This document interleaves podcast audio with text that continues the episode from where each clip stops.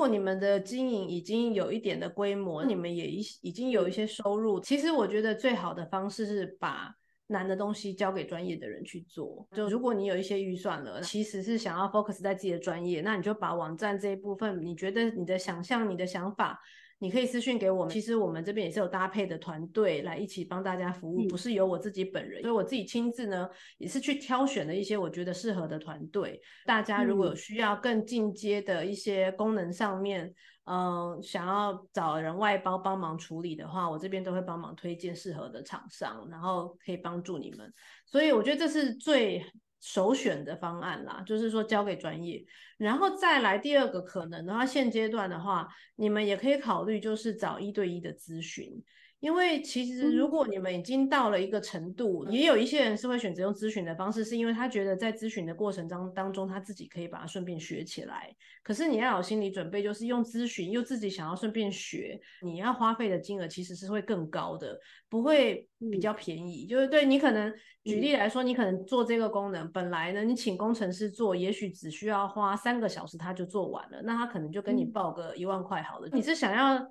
同样的这件事情，想要自己学会，那工程师要教你并不容易啊，因为你是一个小白，所以他可能要花十个小时。嗯、本来他三小时就做好的事，他要花十个小时来教你。可是对他来讲，他的时薪是一样的，所以你可能要花三倍的钱才能做好这件事情。就是你自己学起来了，而且功能也做好了，就是每每个人看自己的考量，或者是你可能是想要先咨询一次，然后先花个钱咨询一次，先了解一下说。诶，我如果要做这个功能，可能是我自己可以做到什么程度，然后剩下多少我是要分给外包的人来做，就会变成你先了解状况，然后再做决定。嗯、这样子对一个经营者来讲，也是一个也是一个选择。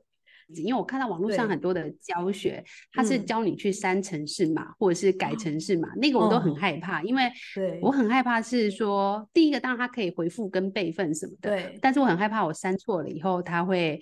在某个地方才出现问题，但那个问题是会是别的之类，就是只要我上网搜寻到它需要三层制码的，我都会有点想放弃。我觉得那个真的不是像，因为带路机目前的大部分都是套版再去调整，然后它会教一些逻辑，那个逻辑大致上算是大部分的人有用过电脑可以理解的八成，应该是没问题啦。但是有没有遇过那一种，就你一步一步这样子我按，我可能都没办法。你可以帮我把后面补起来吗？比如说我做到第三天，对，觉得哦不行，我真的快死掉了，太难了，我决定放弃了。那如果 pass 过去，会有一个大概的 range 范围？如果你真的已经做完第一天了，至少你已经有一个基本的 WordPress 了，而且你主机也买好了，对不对？你主机买好，远端的空间买好了，网域网址你也买好了，布景主题你可能也买好了，你已经安装好 WordPress 了。然后你才开始卡关，我们帮你 pass 到厂商那里去的时候，至少你这一部分的费用可以先省下来了。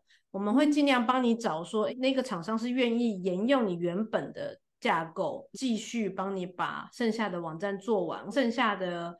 步骤当中有没有哪一些是他可以指导你的，怎么样去更新你的内容？因为他帮你做完之后，你还是不会操作，也没办法，你还是不会用。嗯、对，所以我们目前。可以搭配厂商帮忙做这件事，那费用的话可能就是在两万左右，其实还好啦。对对对，因为已经扣掉前面的一万块了，所以大概就两三万这样子。因为通常现在在外面房间一个全新的部落格大概就三到五万，对，那我们就是顶多扣掉一高一点，对啊，现在好像都比较高一点。对，现在房间的价格还是就是蛮乱的，有最低的大概三万多，嗯、高一点的可能六七万都有，所以这外面的价格是很乱的。我会尽量帮大家媒合看看，没有办法百分之百保证说，因为价格其实还是要看你的状况，每个人的要求不同，因为因为这也会牵涉到说，哎，你你的想要客制化的东西有多少？你不想要跟版型原本的一模一样，因为现在坊间外面甚至有那种几千块的，可是它标榜就只是帮你套版套好。那其实你你跟跟着带路机的教学做到第二天，你已经套完了，那你已经不需要那个服务了，知道吗？呃，你既然会来找我们，大概你的外观是已经蛮有想法的人，对，然后你对功能也蛮有想法，你可能需要电子报，对，或者是什么其他的功能，可能就会一直加上去。可是我觉得最低大概就是两三万，再往上加这样子。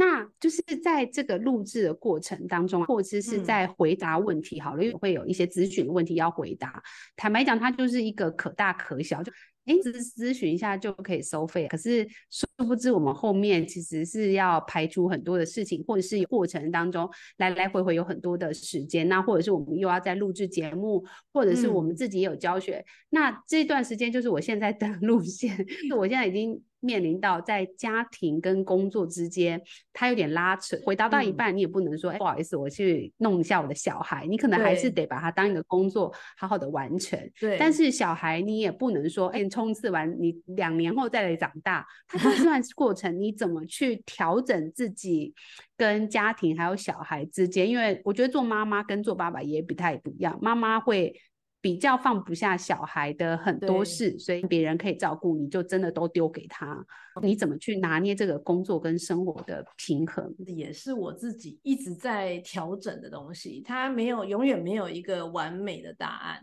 对，从我经营网站带路记以来到现在这么多年了，嗯，不过我觉得我有越来越好一点，我自己感觉越来越好一点。但我稍微会掌控一下时间，可以在。零碎的时间内做了更多的事情，我觉得最终那个心境是在于自己要能自己要能够接受这个事实，就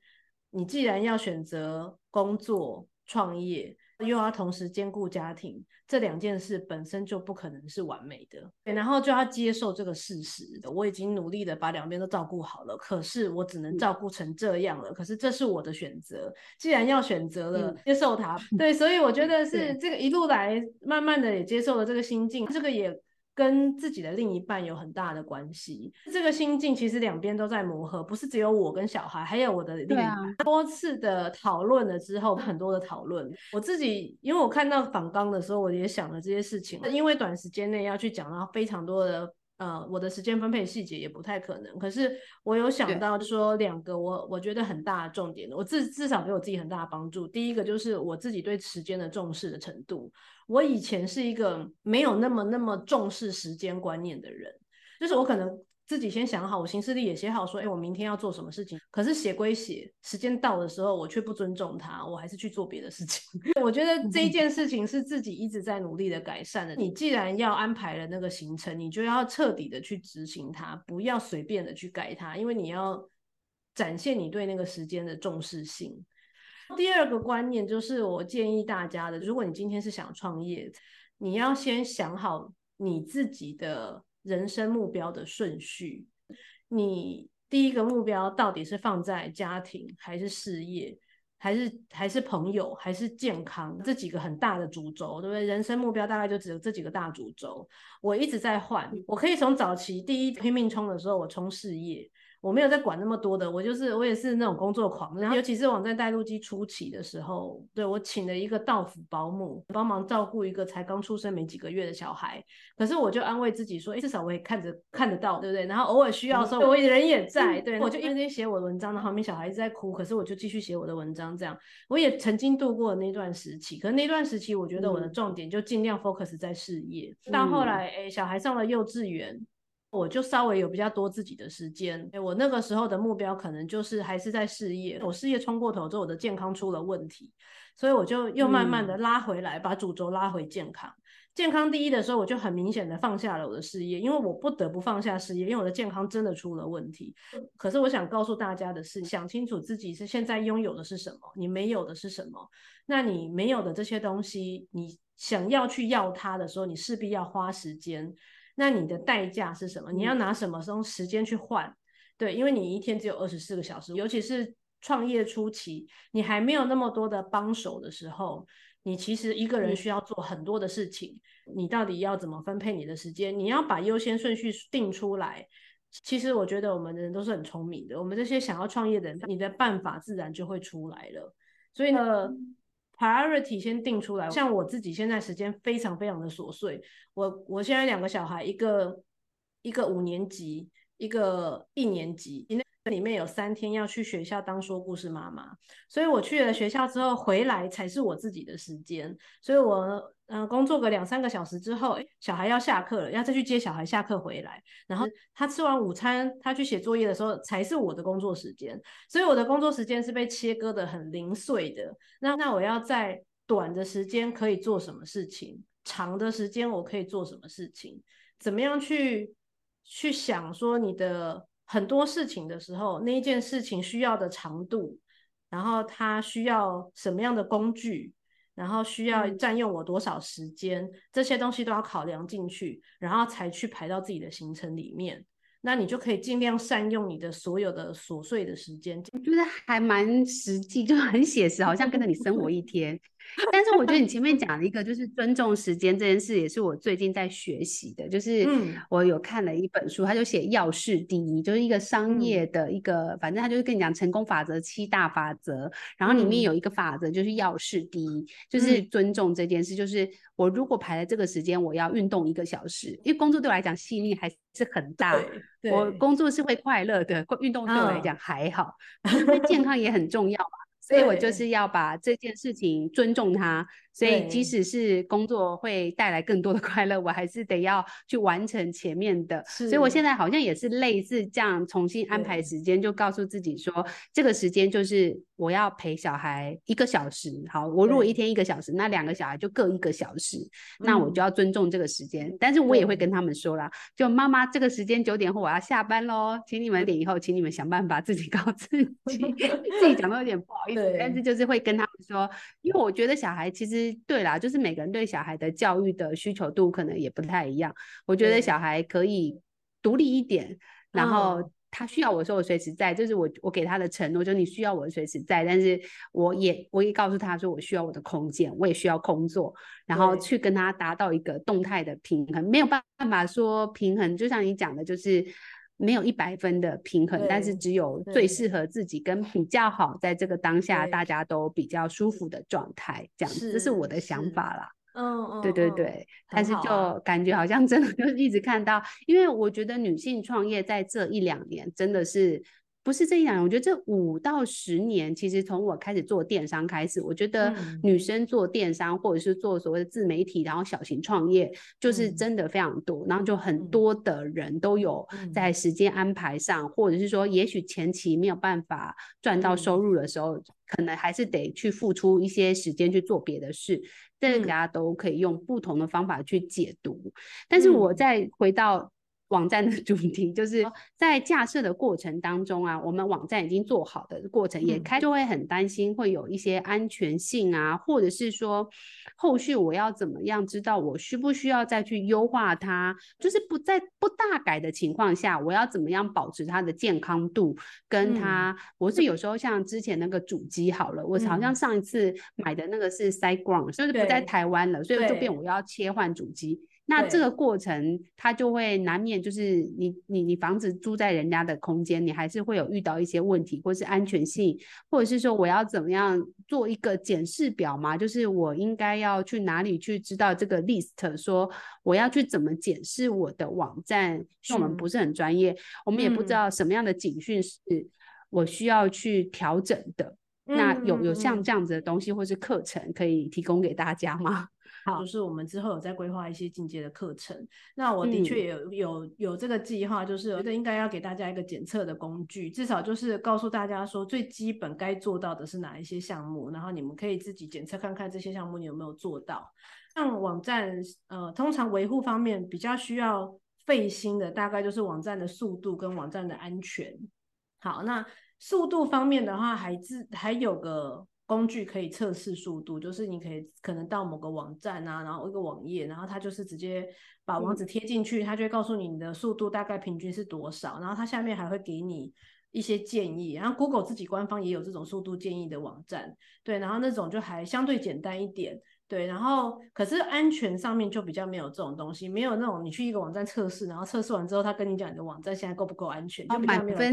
这样子的东西也没有人敢告诉你的网站是百分之百满分，因为没有这种百分之百的东西，我们都是相对安全，没有绝对安全这样。对，所以、嗯、呃，这个检诶检测表这个东西，我觉得我之后应该可以会做给大家。对，然后到时候就会提供给大家评估完之后，然后你接下来不足的地方，我是要买带路机的书来看看，做一些基本调整嘛。因为书里面其实我都有教。作为身为一个不懂城市的人，我靠着外挂，能不能只是安装这些？外挂，然后靠一些设定的方式就能够有一些基础的加强，这个都做得到，所以我在书里面都会教。然后或者是说再更进阶、更完善一点的话，就是到时候我们会有一些进阶的课程，然后是特别跟网站安全相关的。如果能够来上课，那当然是更好的，因为我们请专业。专门在做网站治安的专家来当老师，然后来教课教大。这网站带路鸡，我自己本身来说，变成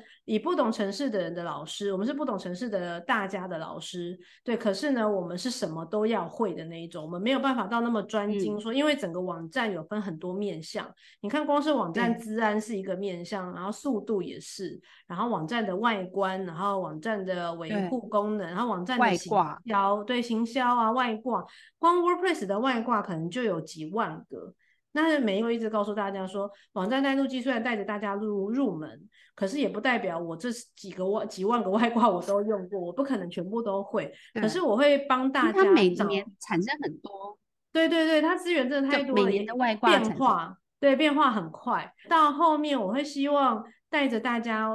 往进阶的路上的时候，第一步就是你可以先看我的书，因为我的书会比。我的网站就比网站上的教学再稍微深一点点，好，然后呢也会有一定有帮助，因为我也是在各各个面向都有去提到的，就是你上完五天自学冲刺班，应该再多会的一些些东西都会在书里面。好，那再来再往前呢，我就会建议你到时候跟着呃带路机的新的。教育机构，我们会叫带路机学院，然后到这里面来上进阶课程，到时候就会真的是有专业的资安老师来帮忙大家上课。可是我当然请这些老师来帮忙上课的时候，我会跟他们先都做好课程的规划，我会确保这些课程是适合你们这些上过五天自学冲刺班的同学的，就是你们的程度能够听得懂的。所以这些东西是由带路机来把关，因为我是不懂城市的人的代表。对，我要确保 这些老师不会强加一些你们听不懂的东西给你们，所以太难都是英文，我们听不懂。对，或者是都是专有名词，太难听不懂，所以我会当中间那个润滑的人，去让你们可以吸收一些再稍微进阶一点的知识，可是又不至于完全听不懂。但请请大家再稍微有点耐心，期待我们的新课程出来。到时候如果开课的话，会给我们优惠码吗？啊，当然会，当然会，婉婉这边一定有，那就一定要优惠。因为我另外也蛮推荐这本书，是因为那就网站已经这么详细了。我那时候看带路机的网站，我不得也不得赞叹，怎么会有一个人愿意把它一个免费的平台写的这么详细？想说那出书还要写什么？我那时候就有这个比较无知的想法，那书上还能够再写什么厉害的东西嘛？但是因为偶像崇拜的原因，所以我还是买了。那他前面有提到一些包含你的个人设定的这件事情，很多人在想创业，因为你你想下站就是你想创业，做创业的这个过程，其实你要思考的前期的一些。呃，它也是一个有逻辑存在，跟有一些基本的步骤，那它里面也都有写，也有写了一些，其实大家都是比较推荐的一些外挂去优化。你你可以依照你的需求去选择，你要不要去优化这样的外挂？它会比网站写得更仔细，因为有时候好处就是书本可以随时翻，网站有时候你要去找那个资讯，你又要再会有，我觉得用法不一样啦。看完五天带路机的教学以后，我还是觉得这个书是蛮超值。你说要到百分之百，我觉得一定都还有办法更进阶，因为每个人的需求，像我们是电商的需求，其实就会比呃一般的形象部落客的需求要来的更更困难一点。因为我们是商业行为，很多想要去调整的地方，最困扰就是外挂的相容。我会去试很多的外挂，装了以后卸掉，真的不要这样子，它会造成一些相容卸不干净。这件事我觉得之后会教嘛，就要怎么样把它卸干净。这件事我觉得就跟电脑有点像，你灌了这个 app 以后，它可能你把它卸载了以后，它还会有一些尸体在电脑里面。可是，在 WordPress 上面，它好像会有一点。影响你新的那个的工作这样子。嗯、关于这个清理的部分，特别是针对这个清理的部分，我记得有一个外挂叫做 WP Optimize，O P T I M I Z E，、嗯、对，就是你可以找类似这样子的外挂，嗯、它是专门针对资料库的清理，然后然后跟优化，嗯、对。可是用这种外挂，嗯、它当然是有一些工具可以让你直接透过外挂操作的界面清理资料库。哦，可是我必须要说。这一类的外挂，其实它还是有一点技术性，小小心你正在清理的东西是什么，你要蛮清楚的知道你正在清什么。如果你不小心清错了，可能还是会影响到正常的使用。嗯、对，那可是最简单的分辨方式，通常是你安装的那那个外挂的资料表，它如果有因为安装了这个外挂资料库里面的资料表，那那个资料表前面通常会有一个一个呃，就是那个外挂相关的前缀。假如你安装了一个外挂叫做 A B C 啊，然后那个资料库你要去删清除东西的时候，你就会看到资料表里面它有好多好多资料表，其中有一个资料表都是 A B C 开头的啊，那这个资料表大概都是那个外挂遗留下来的，好，那我就可以比较安心的把这个 A B C 开头的资料表全部删掉，大概是这个概念。对，那操作起来当然就不一样。嗯、我想要传达的是说，透过外挂当然有可能可以去处理这件事情。可是它还是有一点点的技术成分在，因为我现在讲给你听，你都觉得有点恐怖了，对不对？觉得嗯，他在讲什么？对啊，对，所以所以其实最简单的当然就是像你讲的，不要随便装，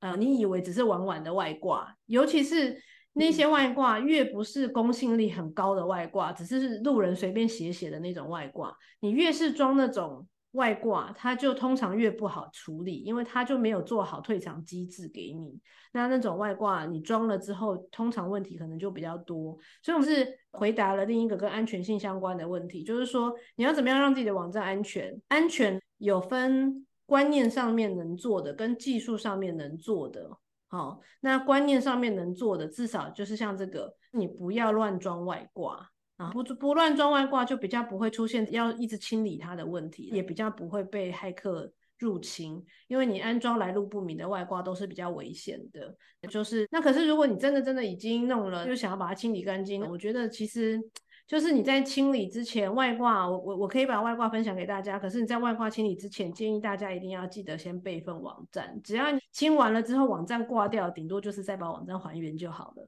对的，我觉得这就是。底线，不懂城市的人的底线，记得一定要学会怎么备份网站跟还原网站，这样子。我觉得还是就是备份这件事，应该是做所有的只要跟电脑相关的，你现在要好好的备份啦。嗯、另外，它里面好像也会教一些怎么样防范那些恶意的一些攻击等等的，对对对，才会再再讲。对，因为这个对对像我们网站就莫名其妙有一个 就是会被攻击，也不知道为什么，它也是好像无差别，它也是会。莫名其妙的找上你，所以他有那种这个单位，就他可以去维护你这样，还是说就是变我有问题再去一对一咨询？那我们自己的状况来说呢，我们通常应该应该先这么说好了。我分享一个我业界上面看到的状况，我普遍认为啦，我周遭因为有一些其他也有在接案的朋友，那我我老实说，普遍上大家都会有点害怕接那种。本来不是自己做的网站，突然之之间说要叫他接手做维护，为为什么大家都会有点怕这种？嗯、因为责任归属有时候比较难界定。因为我当初没有帮你做网站，嗯、那你的网站当初是怎么做的？里面安装了什么东西？你的过程当中是怎么样虐待他的？我们都不知道。突然之间你把网站交给我，嗯、那 网站突然出了什么问题？诶，到底是我弄的还是你自己当初弄的？也很难界定。嗯、所以老实说，我觉得坊间如果要中途接收孤儿，这种就讲中途接收人家的孤儿，收费都不会太低，因为大家都会需要承担一点的风险。嗯对，嗯、你们如果长大到一个程度，我还是蛮推荐你们把网站外包给厂商，让他们定期帮你们维护。我我尤其是就是找一家厂商，一年付一笔管理费给他。让他会定期帮你做网站的更新、系统更新啊，或者不仅主题该更新的时候，他们才更新。他们比较知道什么时候该更新，什么时候不该更新。太快更新有时候又容易出问题，所以他们可能也会同时管理很多个网站，所以他们知道其中一个网站因为太快更新而挂了，他就不会在你这个网站再做一样的笨事情了。对，所以其实大家也会是互相传。我们在业界里面可能就会，啊，我听说那个人朋友说他的网站升级了之后挂了，那我就会知道说，哦，那我不要那么快升级。所以我们常常在 WordPress 相关的社群里面保持跟大家联系，也是为了能够互通有无，然后让自己的资讯度比较敏锐一点。对，那总之呢，我会建议你们，如果是电商平台的人能外包，就尽量把维护的部分外包给人家。那如果外包的费用对你来讲真的太高，那我觉得你就把它退而求其次，就变成是你每隔一段时间，也许半年或者一年就一次，就拜托他们说，那我请你帮我整理一次，那帮我整理，帮我把东西都更新到最新的状态。然后不管是 WordPress 的核心，还是布景主题，还是外挂，帮我确认一下他们的相容性没有问题。因为因为要更新，一定会涉及到相容性的问题，就是他们会帮你更新的过程中，一边测试说，哎，网站有没有因为更新而出问题？啊，如果有，表示相容性出了问题，那他们就会帮忙解决这件问题。那他们就会统一报一个价格，那可可能会比你整年度的费用稍微再低一些些，算是个折中的方案。可是它有它的相对的代价，就是你因为你才一年才更新一次。那你中间就会承受多一点点安全性上面的风险，嗯，因为可能偶尔会有一些更新，其实是很必须的，要避开一些治安的漏洞的。你其实应该半年前就该做了，可是因为你不懂，你不敢自己做，所以你也没有人帮你定期的来在做，所以你的网站就会承受那个治安的漏洞的风险。那不小心，也许就会有人来篡改你的内容，或者是帮在你的网站上面增加一个。幽灵账号之类的，对，那那种事情就比较有可能会发生。那如果觉得最底线就是一样回归到记得要多备份，对，你只要有备份，多备份，对对对，至少不小心出了问题还可以。本机备份、异地备份，还有一个什么自自己的电脑备份，是不是？是有三个备份吗？对对对对，自己的电脑跟自己的主机上，跟异地的主机上，对对对。对，要好好备份，但是备份其实也吃空间，所以它也是另外的一种隐形成本。大家都会觉得，哎，备份就好，可是其实备份那个备份要留，那个备份其实是要留一段时间，因为有时候在找问题的时候，它不是昨天发生的，但你的备份是昨天而已，但是它可能是两个月前，那两个月前的备份已经拜拜了，那就会就不一定是真的备份，也没有百分百啦。这是我的使用的心。那就是看你的，所以这就是资本多厚。如果你能够 备份的越频繁，你是每周一至少每每周一次，至少留四次，这是最基本的。每周一次留四次的话，就一个月了嘛，嗯、表示你有从现在开始到一个一个月前的资本再更厚一点，那你可能要两个月前。那你就会有很安全的保障，哦就是、你的空间也是蛮重的，所以真的是一笔花费。可是它这个备份的过程当中，比如说，如果今天备份，我还原了昨天，那这一天内的订单跟会员是不是就会不见？会，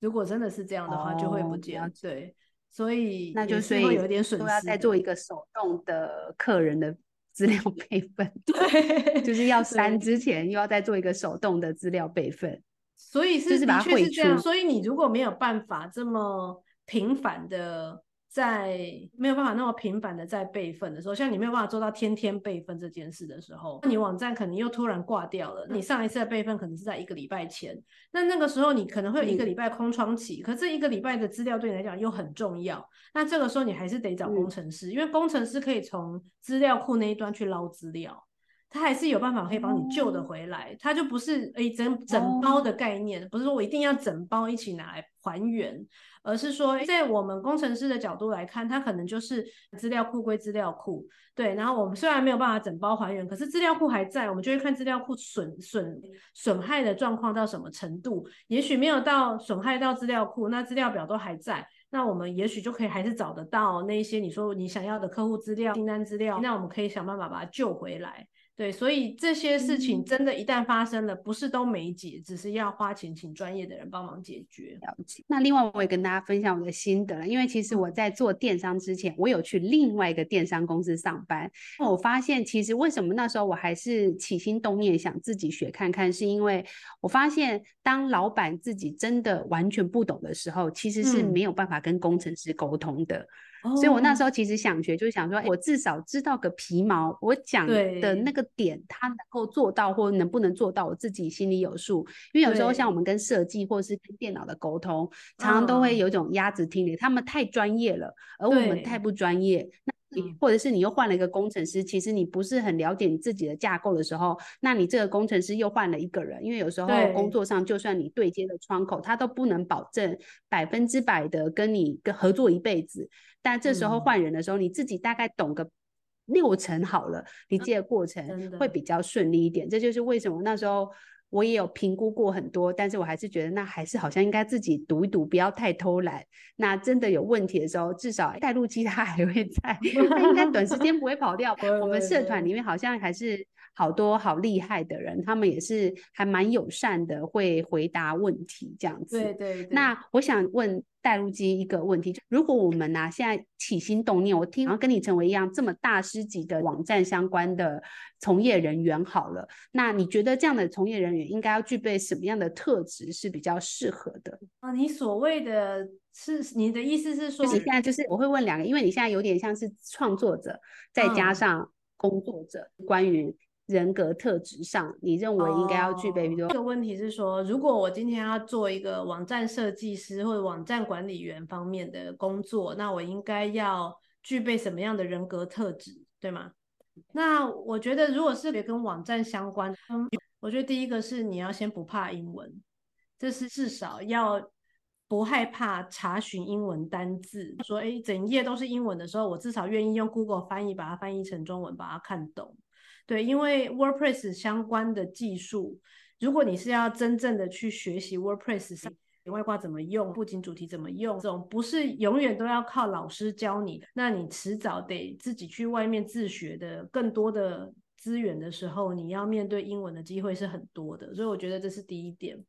好，那可是如果相对的啦，如果你今天只是想要跟着带路鸡呢，停留在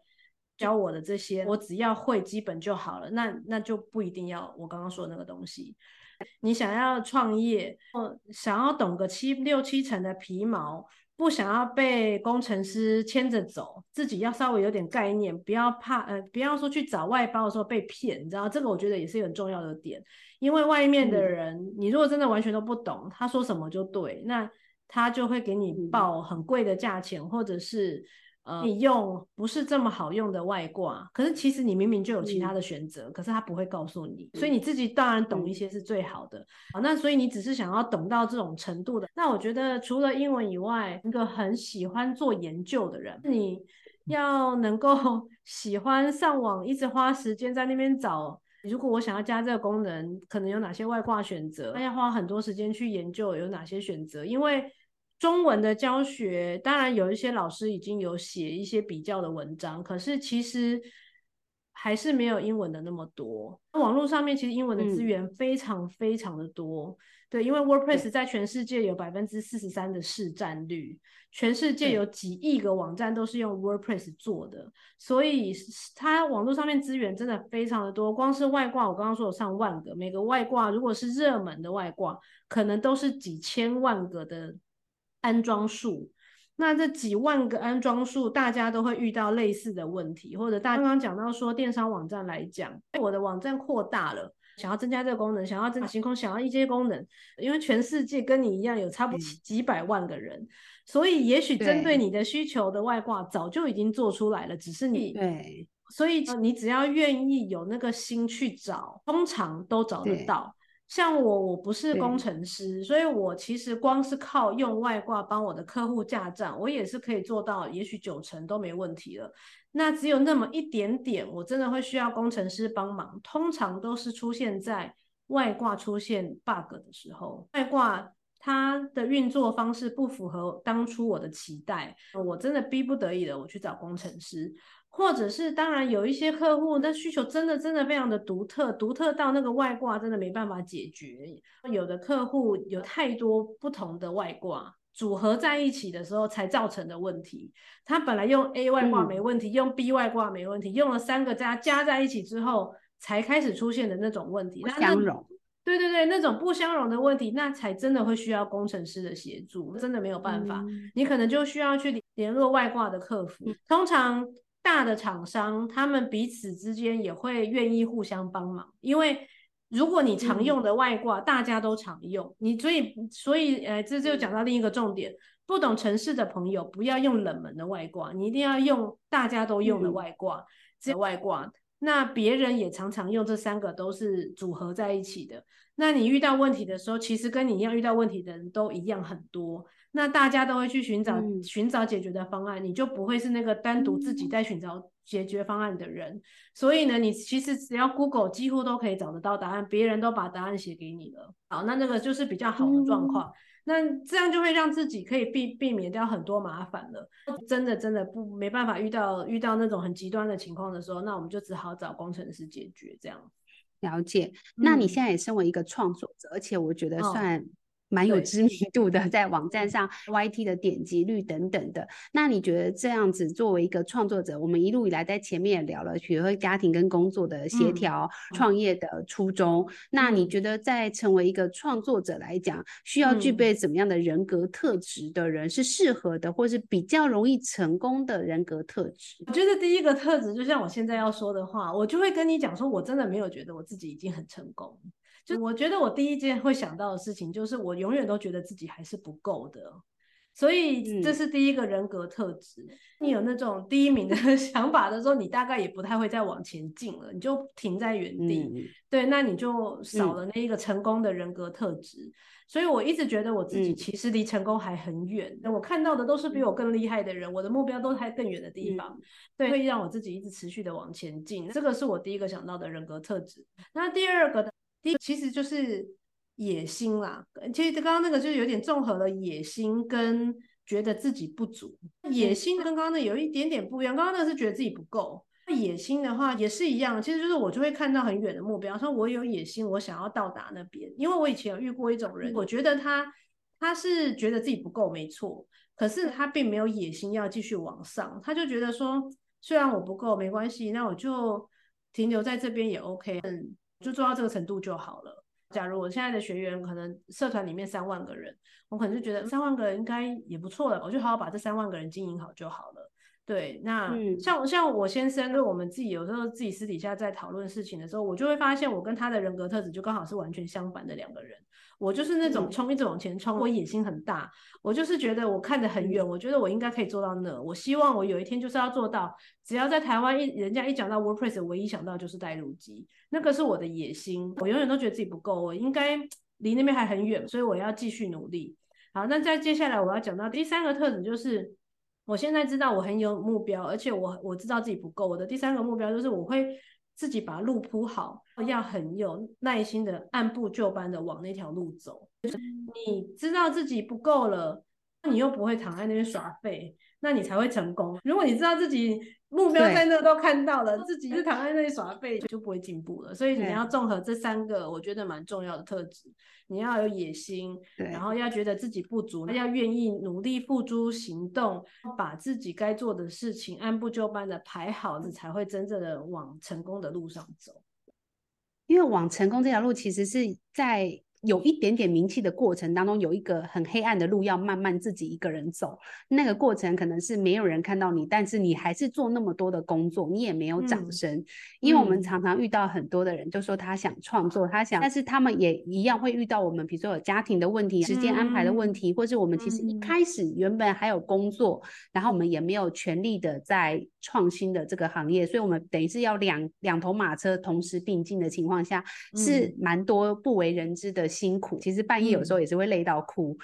嗯，可是他没有想到说要很努力的去克服跟做，因为我觉得光拍影片那一段其实就蛮有感触，就不知道有没有人看。嗯、那刚好有人看了，那你有没有对他的口味？这一类其实是有一点点，你要走到一个一段路以后，才有那种拨云见日。在你要拨云见日之前。的那个坚持的毅力，我觉得也是我蛮佩服。因为你的网站我看到的时候就已经是完整度非常高，嗯、但是过一段时间再看、嗯、还有在改，微微小小、嗯，但是我都还可以看到那样的痕迹、嗯。我就觉得这样的人，你看别人很厉害，我现在看你也觉得很厉害。那我好像应该要再再改一下我的网站 好了，嗯、就是会有那种感觉、嗯。另外，我也觉得有个蛮好，是因为上次带路基有推荐我去参加一个是。算是聚会吗？还是就讲说，其实人就是这种团体啊，或什么，其实大家要常常无私的分享，不是为了自己的利益，或是为了什么，更多的时候是你在交流的过程当中，你可以互相解决问题也好，或是互相认识，原来还有人跟我一样，嗯、我觉得是还蛮不错。但因为在这个过程当中，创业其实很多。不为人知，也很难去跟别人讲说辛不辛苦、快不快乐。快乐可能只有你自己知道，你录的时候很快乐，嗯、但是别人不一定能理解了。但是我真的很谢谢你来跟我们分享这么多，每次在聊的过程都可以进步很 多。那我有一个私心，当然我要推荐这一本书，那我们也会把相关的连接放在网络上。那这本书真的就是很推荐大家，就是可以去购买。那课程到时候带路基如果出来的时候，我应该也会再请他来跟我们聊一聊，或者是给我们一些折扣相关的推荐。那我也蛮想好奇问带路基说，像你们这样的没有用过精油的人，你们是怎么看待精油？